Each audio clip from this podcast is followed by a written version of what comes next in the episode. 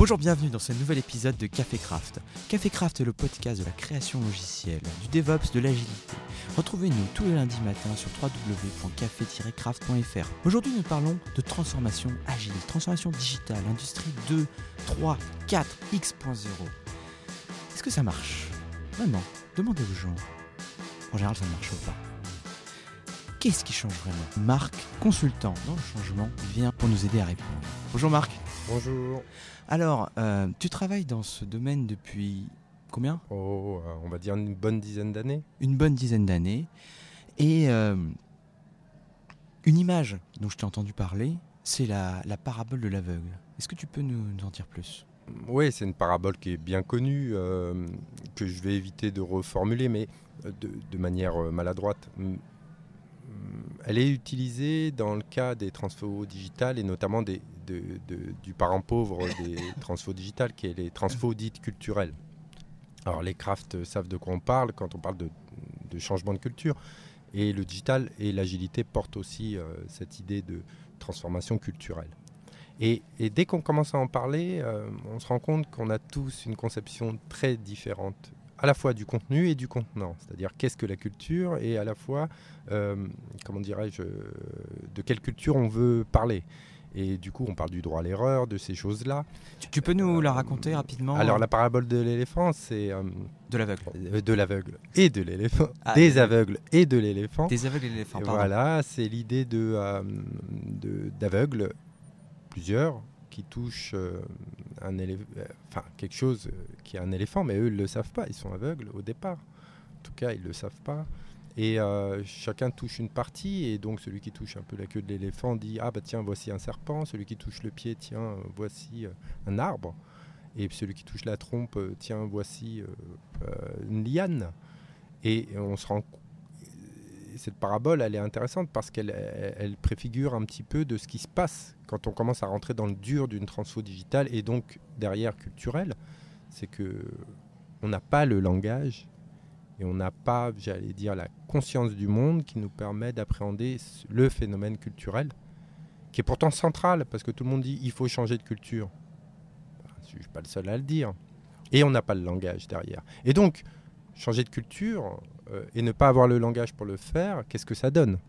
Mais là, en fait, ce dont tu me parles, c'est comme mon manager qui vient me voir en disant soyez agile et qui en fait me change les spécifications tous les jours en se disant que comme je suis agile, je suis capable de les changer. Il y a le mot, mais derrière, il comprend pas ce qui se passe. C'est ça? Hmm, Pas mal. J'avais pas vu ça sous cet angle, mais effectivement, c'est il y a de cela. Il y a de cela et, des histoires comme celle-ci, on pourrait en raconter des dizaines et des milliers si tant est qu'elles s'inscrivent dans nos mémoires. Oui, il y a de ça. Alors j'aime bien utiliser le triptyque intention, action, effet. Je veux dire par là, c'est que euh, l'intention n'est pas claire pour la personne qui en parle. Et du coup, euh, évidemment, ça produit chez les autres, euh, et enfin, ça produit chez lui d'abord des, des- des façons de communiquer, des actions, des, des manières de se comporter qui sont incongruentes entre l'intention et l'action. Et du coup, des effets chez les autres. Incongruente, ça veut dire je divergent qui en parle endroit. Ouais, c'est ça, c'est ça. Et, et du coup, derrière, euh, forcément, un effet, un effet au sens pragmatique du terme, c'est-à-dire une réaction, un feedback de- des autres personnes. Et donc, c'est cette distorsion-là euh, qu'on retrouve assez souvent lorsque le changement culturel est, vu comme un, comme, euh, comme un projet au sens classique du terme et, pas comme un, véritable changement de comportement et d'interaction au final.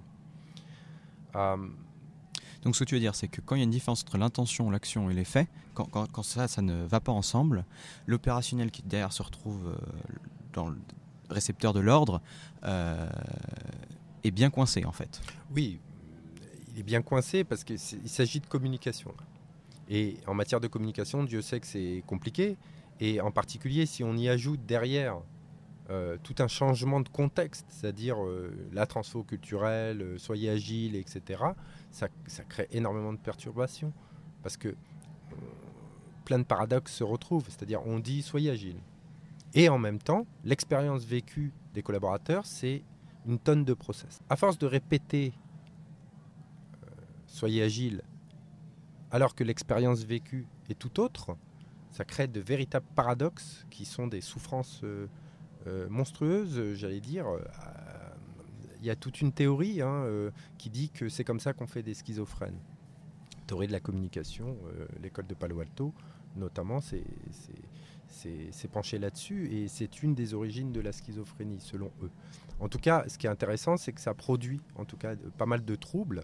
Et donc, si certains arrivent à s'en sortir parce qu'on n'est pas tous faits de la même composition, on communique pas tous de la même manière, on n'a pas tous la même éducation et la même histoire, euh, la plupart se ferment pour se protéger. Et donc, ceux qu'on qualifie de résistants, de bureaucrates, de ce qu'on veut, euh, sont en fait des gens très rationnels. Ils se protègent. Donc en fait, euh, euh, comment, comment, comment vous dites l'incantation en fait, mm. changement, sans en comprendre derrière ce qu'on propose, mm. sans l'adapter aux personnes qui le reçoivent, mm. en fait c'est pas très efficace quoi. Non, effectivement, c'est pas très efficace, ou en tout cas, ça suffit pas. Et notamment quand c'est répété, et répété dans un contexte qui ne bouge pas. Du coup, euh, on répète, soyez agile, euh, soyez innovant, hein, c'est la même chose. Euh, prenez des initiatives, vous avez le droit à l'erreur. Et au final, le contexte n'a pas vraiment bougé. La nature des relations qu'on a les uns avec les autres pour faire le job, puisque c'est de l'action organisée dans le travail, et que par définition, si ça, ça ne bouge pas, c'est-à-dire la nature des relations, des interactions que nous avons, bah, tout ça, euh, c'est vécu à un moment donné vraiment comme euh, une injonction paradoxale. Et l'enjeu justement de la transformation, c'est de changer ces interactions pour que ces messages ne soient plus des incantations, mais, des intentions incarnées d'une certaine manière.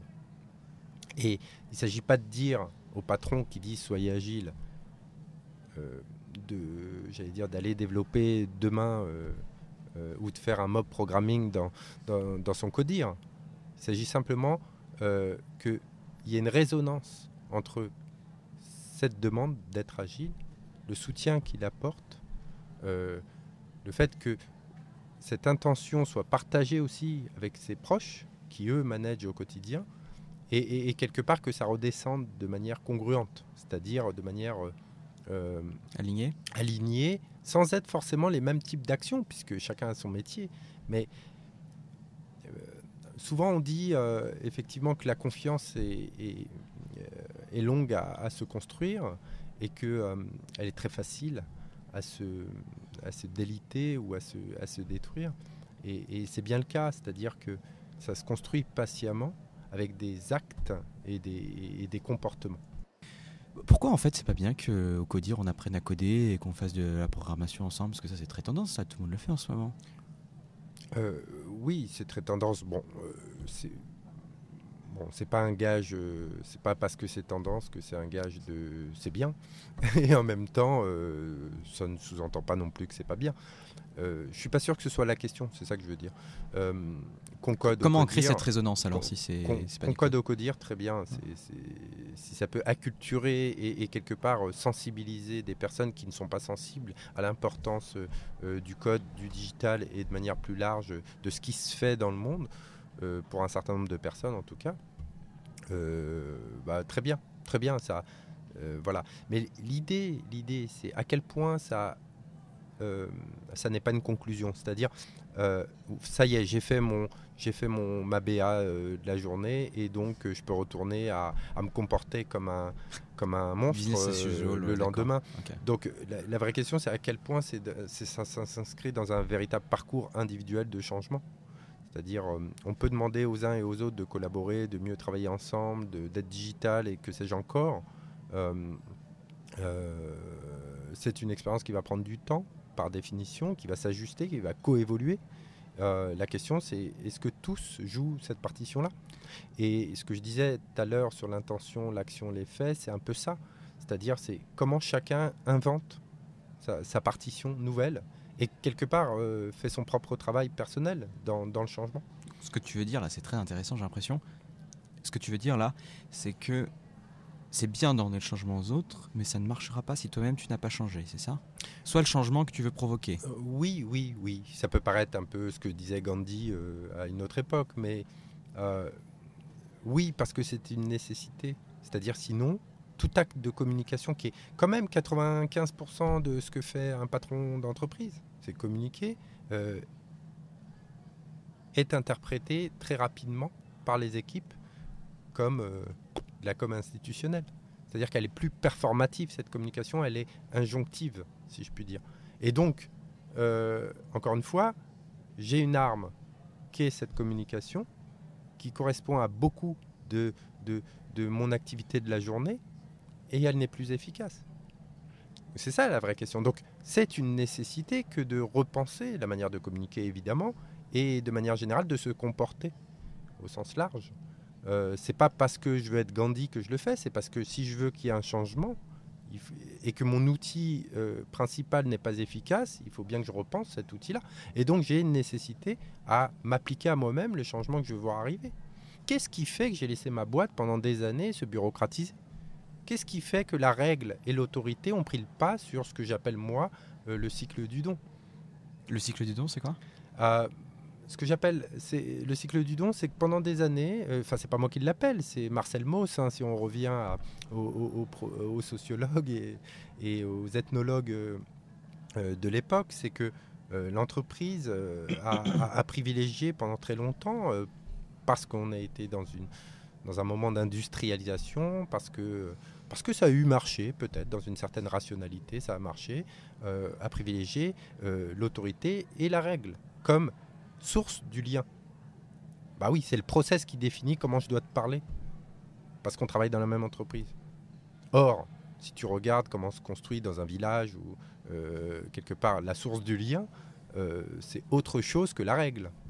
Ça peut être les rencontres fortuites, euh, le souci que j'ai pour toi, le souci du bien commun, euh, l'humanité qu'on partage. Donc, l'entreprise a, fait fi de tout ça. Or, c'est ce qui base euh, quelque part le lien social. C'est ce qu'on donne, ce qu'on reçoit et, ce qui ce qui n'est pas monétaire d'une certaine manière. Or, ce qu'on a fait jusqu'alors, c'est mettre la règle comme vecteur du lien social, le processus dans les entreprises.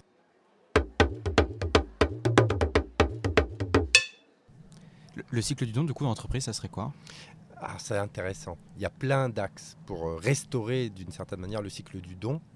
Ça ne veut pas dire d'enlever les règles, ça veut dire de remettre le curseur vers le un exemple, un exemple. Un exemple, par exemple, c'est donner et recevoir des feedbacks. Alors ça me parle beaucoup parce que je fais pas mal de formations là-dessus. Mais il faut absolument qu'on fasse un euh, épisode sur ça. Donner et recevoir un feedback, c'est bien. On est bien dans le domaine du don.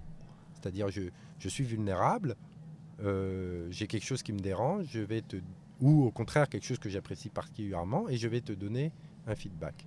Tu n'es pas obligé de l'accepter, euh, mais ce que j'espère, c'est que l'univers me rendra ce feedback-là, et quelque part en contre-don. Alors, euh, juste les sous-titres, parce que pour les auditeurs, je t'en prie. Euh, quand Marc parle de donner et recevoir du feedback, il ne parle pas de critiquer les gens, il parle de partager un ressenti hmm. qui a eu un effet et sur lequel éventuellement on va amener une correction. Voilà, sur lequel éventuellement on va amener une correction. Euh, un élément important de la communication non violente d'ailleurs. Mm. Euh, voilà, juste pour préciser. Tu as bien raison. Et euh, qu'est-ce que je voulais dire? Du coup, on parlait donc. Tu me donnais un exemple du le cycle. Ah ouais, le cycle du don en entreprise. donc avoir du coup des feedbacks, des qualités de, des conversations de qualité comme dirait Christophe Thibault. C'est bien ça. Ça fait partie du, cycle de Avec Christophe Thibault, on a pas mal travaillé là-dessus. Euh, ce qui est intéressant, c'est que effectivement, c'est euh, c'est quelque chose d'important. Alors important pour euh, le lien social de l'entreprise, quelle que soit la fonction que nous avons. Comment se comment se faire des feedbacks, se donner des feedbacks et savoir recevoir des feedbacks, c'est vraiment un, des éléments que moi je trouve les plus le plus simple et à la fois le plus complexe à mettre en œuvre dans une entreprise. Ce qui est intéressant, c'est que euh, pour ceux qui font du craft et qui s'intéressent au, moment collectif, le binomage, le, le mob programming, que sais-je encore, on est bien dans cette, euh, j'allais dire, dans cette grammaire du feedback, puisque euh, ça n'est pas autre chose que ça. Et tous ces espaces, le binomage comme quand, tu dis la grammaire de feedback, c'est-à-dire que c'est un ensemble d'outils qui nous permettent d'avoir des réponses rapides à des actions qu'on fait, c'est ça? Oui, et puis la, grammaire du feedback, c'est quelque chose qui se conjugue d'une certaine manière. C'est-à-dire, euh, je donne, mais pour donner, il faut accepter de le recevoir. Et une fois que je l'ai reçu, il faut être capable de, de développer, c'est-à-dire de dire, ok, tu me fais ce feedback, euh, si j'entends bien, tu attends de moi que. Et du coup, c'est un échange qui se met en route comme euh, quelque chose qui se construit progressivement, comme une phrase qui va se euh, conjuguer pro- progressivement en fonction de ce qu'on veut raconter. Qui crée des dynamiques, du coup. Et qui crée une dynamique, exactement. Et donc, je prends cet exemple simple de restauration du cycle du don dans l'entreprise, qui est très complexe, parce que culturellement, nous ne sommes pas habitués à nous faire des feedbacks de manière euh, structurée, de manière euh, congruente, de manière à- vivante, et de manière aussi à préserver le lien social comme souci numéro un. Parce que quand je fais un feedback, mon but, si je, j'en prends soin, c'est de maintenir la relation, la qualité de la relation. D'accord? Ça, c'est une manière, donc, comme je le disais, simple de restaurer le cycle du don dans l'entreprise au profit de la règle, parce qu'aucune règle, aucun process ne peut nous aider à faire ça. D'accord? Et de manière générale, c'est une transformation culturelle, parce que nous ne sommes pas habitués à faire cela, parce que ça nous invite à être plus vulnérables, à prendre soin des mots qu'on utilise. Et quelque part, si on remonte à notre propos initial qui était euh, les incantations, moi je conseillerais plutôt que des incantations euh, aux managers, soyez agile, c'est plutôt de faire un feedback sur ce qui lui semble à améliorer ou au contraire à renforcer dans ce qu'il observe plutôt que d'incanter de manière répétitive, soyez agile. Ce qui est un non-sens, comme je l'ai dit tout à l'heure. Mais je t'ai bien dit de travailler mieux, je t'ai bien dit de travailler plus vite. Il Voilà. tu sois. tout ça n'a Ouais. plus beaucoup de sens. Donc voilà, créateur de dynamique plutôt que euh, euh, euh, incanter des choses. C'est- un des axes sur lesquels euh, les uns et les autres peuvent progresser. C'est intéressant que tu parles de software craftsmanship parce que c'est quelque chose que, de mon expérience, quand on essaye de l'introduire ou de le partager euh, chez nos clients, on a des résistances au changement et euh, on peut parfois se sentir un peu seul à, à dire regardez, ça c'est les Kanban, ça c'est l'agilité, c'est bien quand on partage nos tickets, quand on pousse. Et puis euh, non, tu sais, ça marchait pas si mal que ça, les vieux trucs. Co- co- Comment tu t'adresserais justement à, peut-être pas un coach agile, mais un, un tech lead euh, société de conseil qui essaye d'introduire ce genre de choses et qui se sent seul dans cette entreprise? Alors c'est intéressant parce que tout à l'heure on parlait de management, d'incantation, etc. Et, et, et- et on disait que bon, voilà, il fallait, fallait sortir de, de ce côté incantatoire des, des injonctions paradoxales qui devenaient paradoxales au fur et à mesure du temps et, et qui crispaient tout le monde. Et quelque part qui créaient les résistances dont on imaginait euh, Oui, euh, euh, qu'elles pouvaient être là, mais en tout cas, enfin, qui, qui, qui créaient ce qu'on voulait pas, qui arrive, à Oui, savoir les résistances. là on part du postulat que le gars qui dit ça, il sait de quoi il parle et Voilà. qu'il sait ce que, quel effet ça aura. Oui, c'est ça. Exactement, c'est plus facile. Ouais. Euh, Exactement. Mais ce, qui, ce qui est intéressant, c'est de se dire en quoi est-ce différent quand quelqu'un euh, vient, qui a des pratiques et qui souhaite que les autres euh, voilà, s'en emparent d'une certaine manière pour euh, un meilleur code, pour quelque chose. C'est pas si différent d'une relation de management d'une certaine manière. On est bien dans un- une espèce de, comparaison de modèles. Euh, je veux dire, il y a des personnes qui pendant des années ont fait comme elles ont fait, elles ont fait du mieux qu'elles elles ont pu, euh, avec euh, dire les, les modèles qu'ils avaient à disposition, etc. Et les, et, les, contraintes qu'elles avaient. Et on se retrouve avec une version, une vision idéalisée de ce que peut être le métier du code et que je respecte profondément. Et en même temps, on est bien modèle contre modèle à un moment donné. Euh, et donc, on est bien dans un phénomène peut-être euh, euh, de choc de culture. Et donc, évidemment, quand j'arrive dans une équipe, j'ai cet esprit-là, cette façon de me comporter, cette façon d'adresser mon métier, cette vision du monde au final, et que je me retrouve face à des personnes qui ne la partagent pas, bah, je me sens seul. Je me sens seul, évidemment, et quand on se sent seul, on blâme, parfois. Arrive souvent, on se C'est parce sent qu'ils sont trop cons pour monde, apprendre. ils sont trop cons pour apprendre, Ouais. ils sont pas au niveau, c'est de la faute des managers, etc. Ils sont pas assez matures maintenant, on dit. Il y a une part de vérité dans toutes ces incantations. Euh, La, la plus grande vérité, ou en tout cas la certitude qu'on a, c'est que c'est un processus naturel, c'est-à-dire qu'on blâme le monde quand on se sent seul et qu'on on justifie quelque part cette solitude-là. Euh, bon, ok, ça dure un certain temps. Après, derrière, qu'est-ce qu'on cherche à faire? Et c'est la vraie question. Si on, est, on accepte le fait que c'est un choc culturel, on accepte le fait que ma culture n'est pas meilleure que celle de l'autre. Sinon, c'est la dictature. On l'a vu dans l'histoire euh, contemporaine ou, ou moins contemporaine, pardon, euh, ce que ça donnait. euh, ma culture est meilleure que la tienne. Donc, si on accepte que des visions du monde soient différentes euh, et qu'on arrive et qu'on a envie de changement, évidemment, parce que ça, on on va pas complètement euh, euh, s'enlever cette idée de la tête. Euh, on y va di- différemment. On y va différemment. Et c'est là que, en matière de processus de, j'allais dire, de, de- d'acculturation, la conversation est importante. Il faut mettre en conversation. Tout à l'heure, on parlait du feedback, qui était un des moyens de mettre en conversation les choses, plutôt que de faire des conclusions et de tomber dans le choc culturel. Comment tu te sers de la conversation pour te, justement t'acculturer? Bah, Il y a mille et une façons. euh, je pense que déjà, euh, moi, ce que je dis souvent hein, en matière de culture, on ne change pas de culture, on résout des problèmes dont les déterminants sont culturels. Je veux dire par là, c'est que plutôt que de brandir ta culture qui est différente et qui est meilleure, même si c'est pas ce que tu dis, mais c'est interprété comme cela et qui est meilleure que la tienne, moi je dirais plutôt quel est le problème numéro un que j'ai envie de, de régler? Mais en et même qui, temps, et qui et parce que le problème c'est le, c'est le monde aussi d'une certaine manière. C'est-à-dire que l'humanité a résolu des problèmes au fil du temps et s'est construite comme ça. Absolument. ça a créé des belles choses et des moins belles.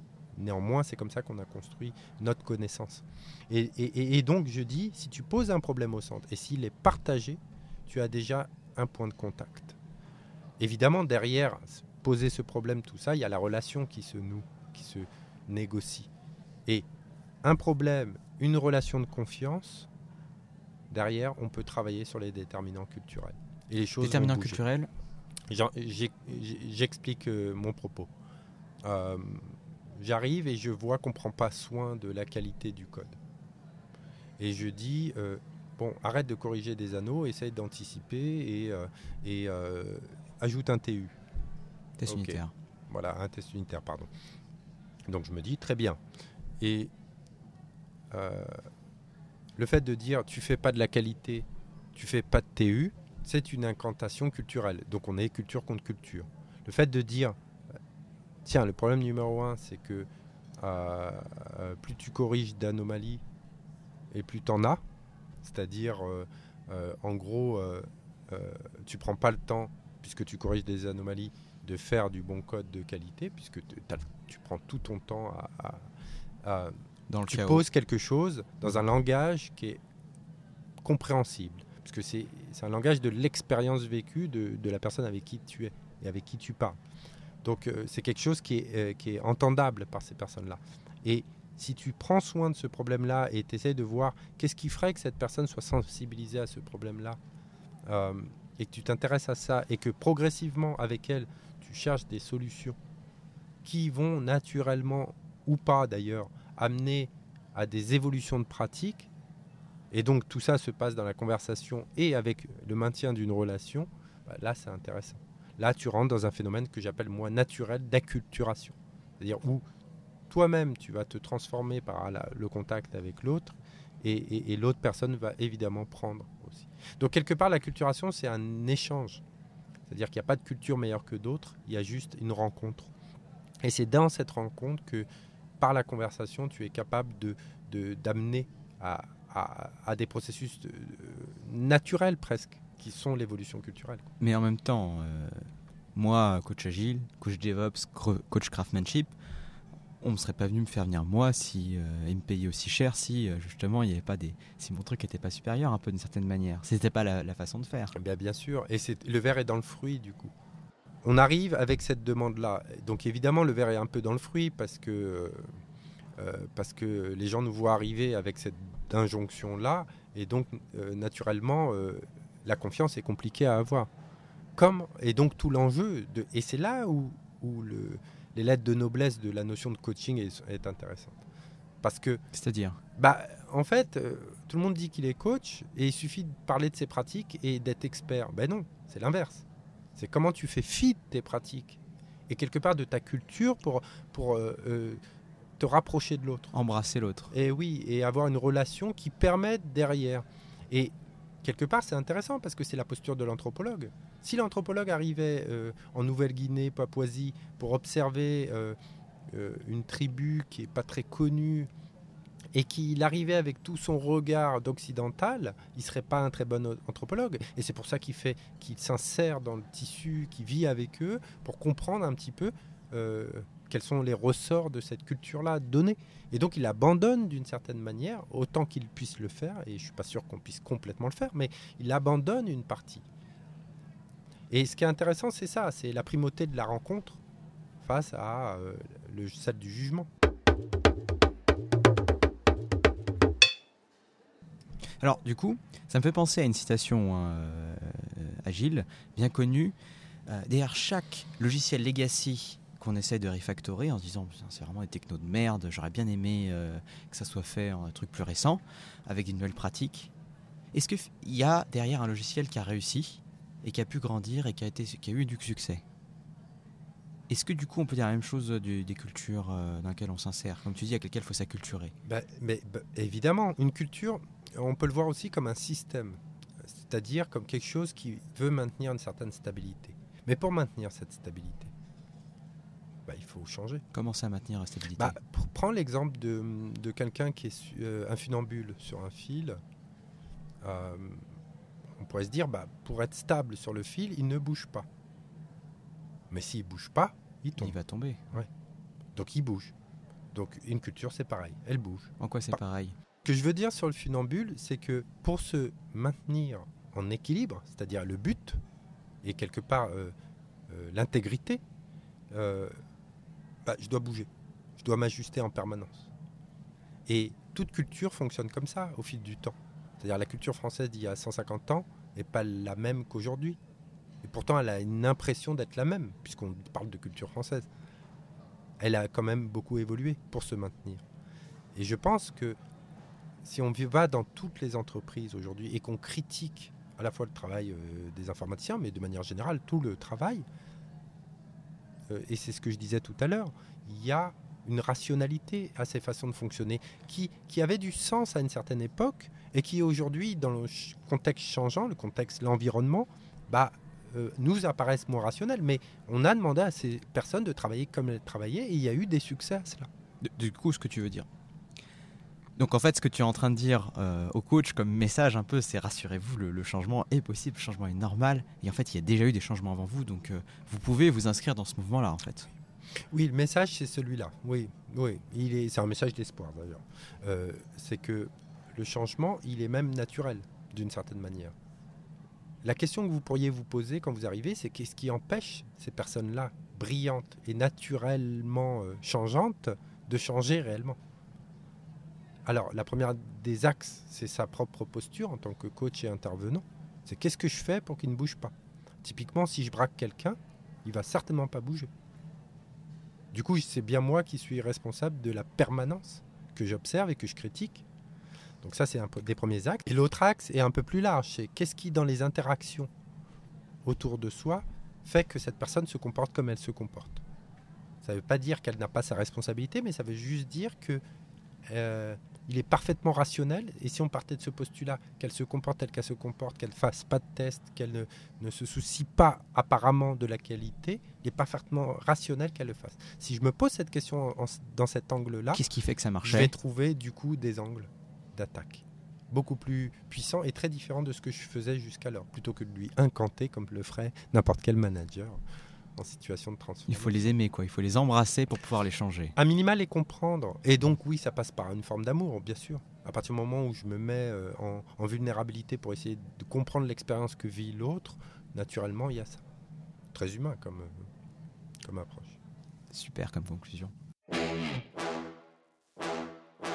Et oui, de la même manière que derrière chaque logiciel legacy tout pourri, il y a eu un, un logiciel qui a réussi et qui a atteint son but, Derrière chaque vieux mammouth du CAC 40 qu'on n'arrive pas à changer, il y a une entreprise qui a réussi à grandir, à survivre et à se développer. C'est de culture dont nous parlons, pour culture à comprendre, culture à apprendre, pour pouvoir proposer un changement et non pas forcer le changement. Vous êtes sur Café Craft, c'est tous les lundis matins. Retrouvez-nous sur www.café-craft.fr. À bientôt les amis.